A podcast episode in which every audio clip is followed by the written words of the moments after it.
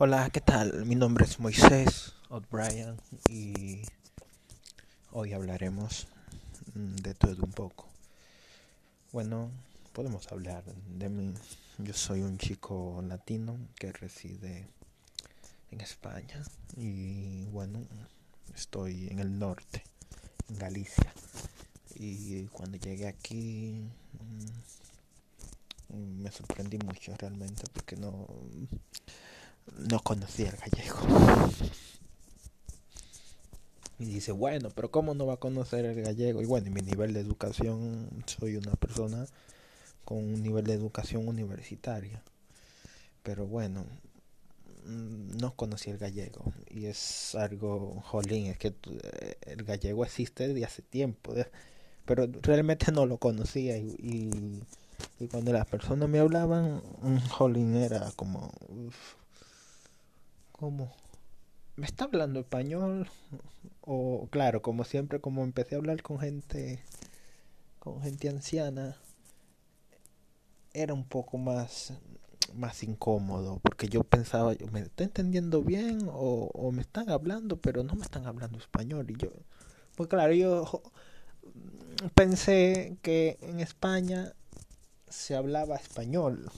Y bueno, y el catalán, el catalán sí lo conocía pero pero claro no sabía que había no, no, no tenía ni idea del gallego.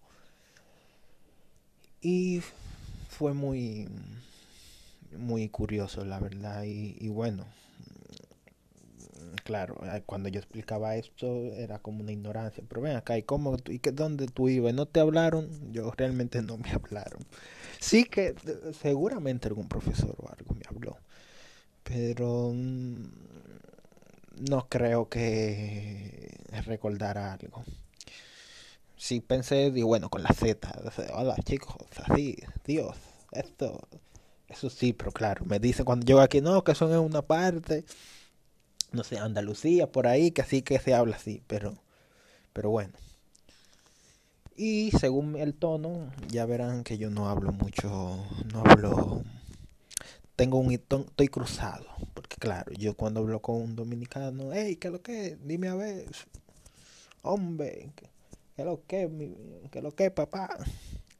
Pero cuando hablo con un español, como que se me mete ese cantadito que tienen los gallegos y eso. Y, y bueno, hasta tengo mis propias palabras. Pobriño, bebiño, bebiña. Hola, qué riquiño y cosas así. Y bueno, ya voy aprendiendo sobre la marcha. Otra curiosidad es que, bueno, aquí siempre se reían conmigo, se reían de mí cada vez que hablaba por el tema de la L. La suplantaba, bueno, la L la ponía donde iba la R. O sea, cuando yo decía amor, bueno, ya ahí vieron la diferencia.